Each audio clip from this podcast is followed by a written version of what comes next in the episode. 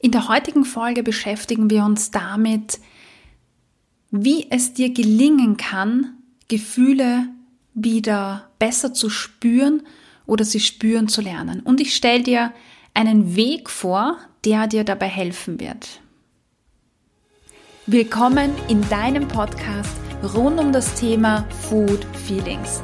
Mein Name ist Cornelia Fichtel. Ich bin klinische Psychologin, Gesundheitspsychologin und dein Host. Ich begleite dich dabei, zu verstehen, woher der innere Drang zu essen kommt, wie du ihn loswirst und so wieder mehr Freude und Leichtigkeit in dein Essverhalten einkehrt.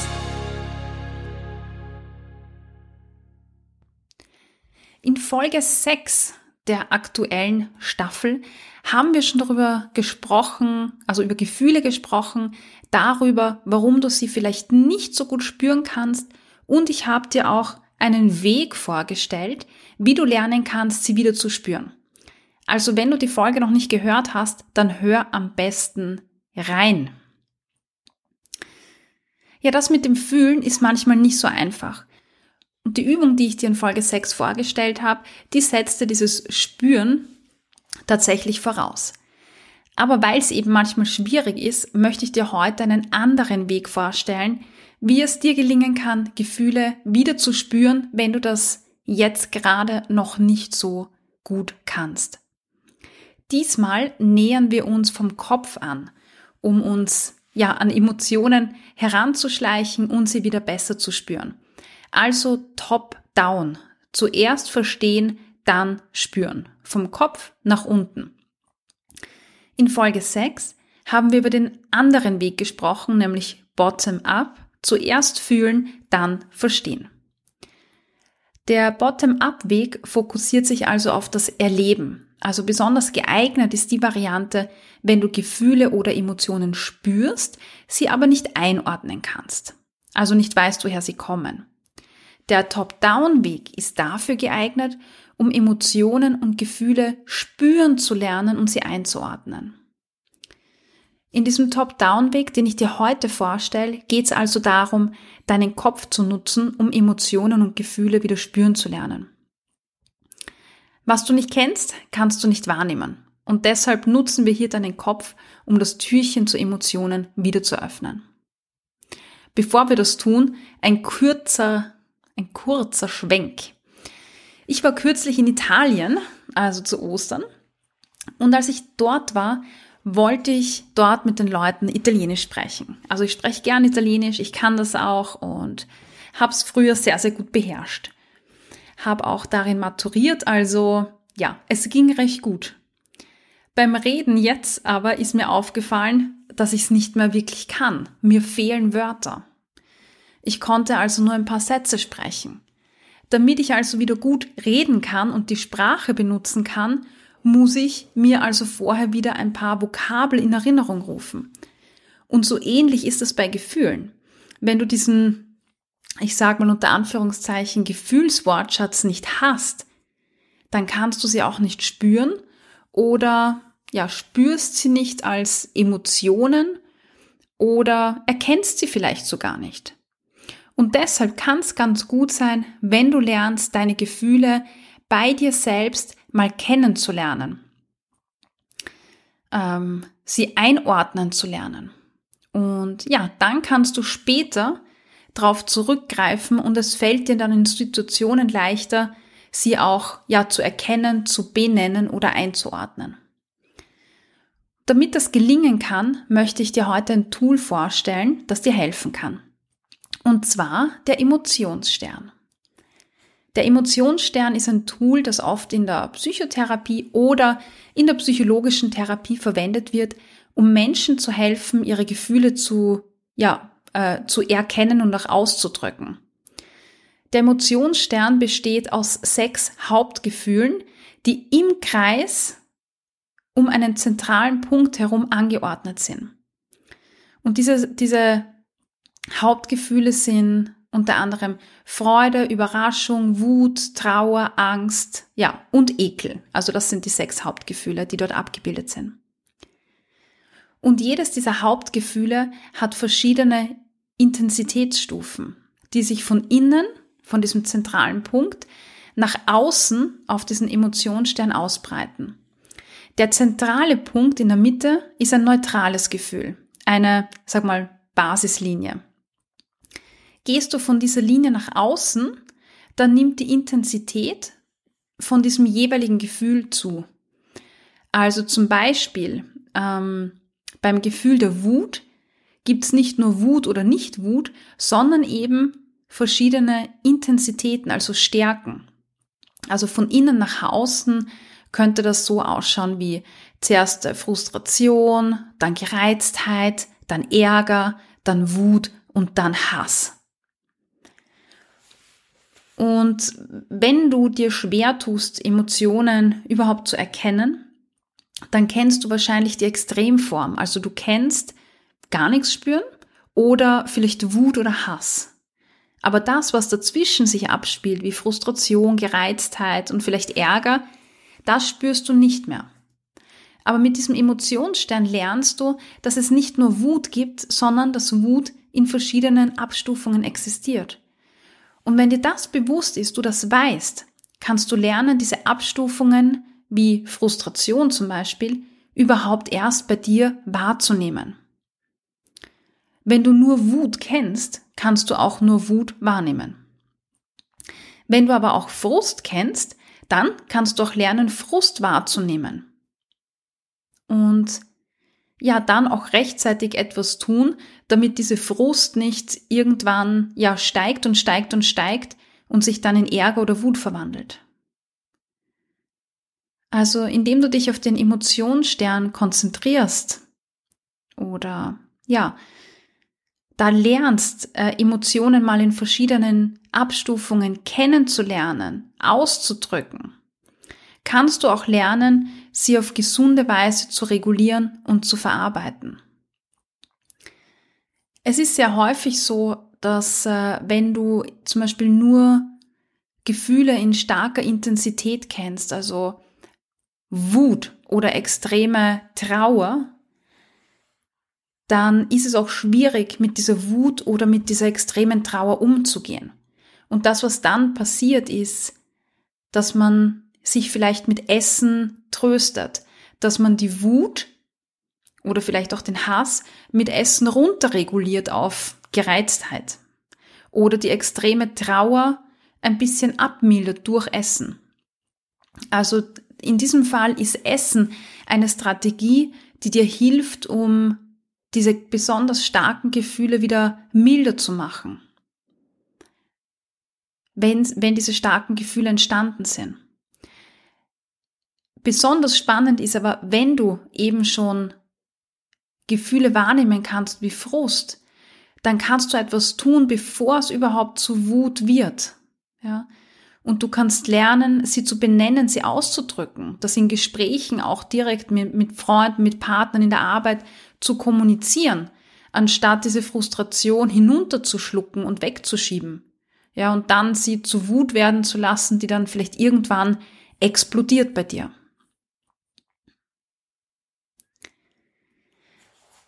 Ja, der Emotionsstern hilft dir also dabei, deine Gefühle zu mal kennenzulernen, zu schauen, was gibt's überhaupt, auszudrücken und äh, dabei lernst du Emotionen in verschiedene Kategorien oder Intensitätsstufen einzuteilen und sie zu benennen. In meinem Buch Food Feelings oder aber auch in der Achtsam Essen Akademie im Chefmenü Emotionen äh, und Essen findest du den Emotionsstern als Abbildung, also als Grafik, aber auch eben in der Akademie passende Audiodateien, um Emotionen unter Anleitung wieder spüren zu lernen. Also ich habe da Audios aufgenommen für dich. Also sieh dir diesen Emotionsstern an und mach dir mal bewusst, welche Emotionen und Gefühle es in unterschiedlichen Abstufungen gibt. Du kannst dir auch Notizen dazu machen. Also welche Gefühle, welche Emotionen kennst denn du davon, von denen, die auf der Liste stehen? Und wie fühlen sich die bei dir an? Was kennst du noch nicht? Ja, kennst du zum Beispiel Frustration oder, oder ist es etwas, was du hm, gar nicht gut kennst und auch nicht so gut wahrnehmen kannst? Und da kannst du auch deine Erinnerungen nutzen, um herauszufinden, wie sich Emotionen bei dir anfühlen. Also erinnere dich zum Beispiel an eine Situation, in der du dich gefreut hast. Versuch dich so gut es geht in diese Situation hineinzuversetzen. Ja, und dann stell dir mal die Frage, wie merke ich denn äh, mental, also psychisch, dass ich mich freue? Gibt es da Gedanken wie, oh, toll, oder hey, das war schön, oder hey, das fühlt sich cool an? Oder andere Gedanken. Wie verhältst du dich, wenn du dich freust? Springst du herum, lächelst du, hast du mehr Interesse, was zu tun, bist du mehr outgoing, gehst du gerne in die Natur raus? Und wo und wie vor allem fühlst du das? Ist es ein Kribbeln? Ist es ein warmes Gefühl?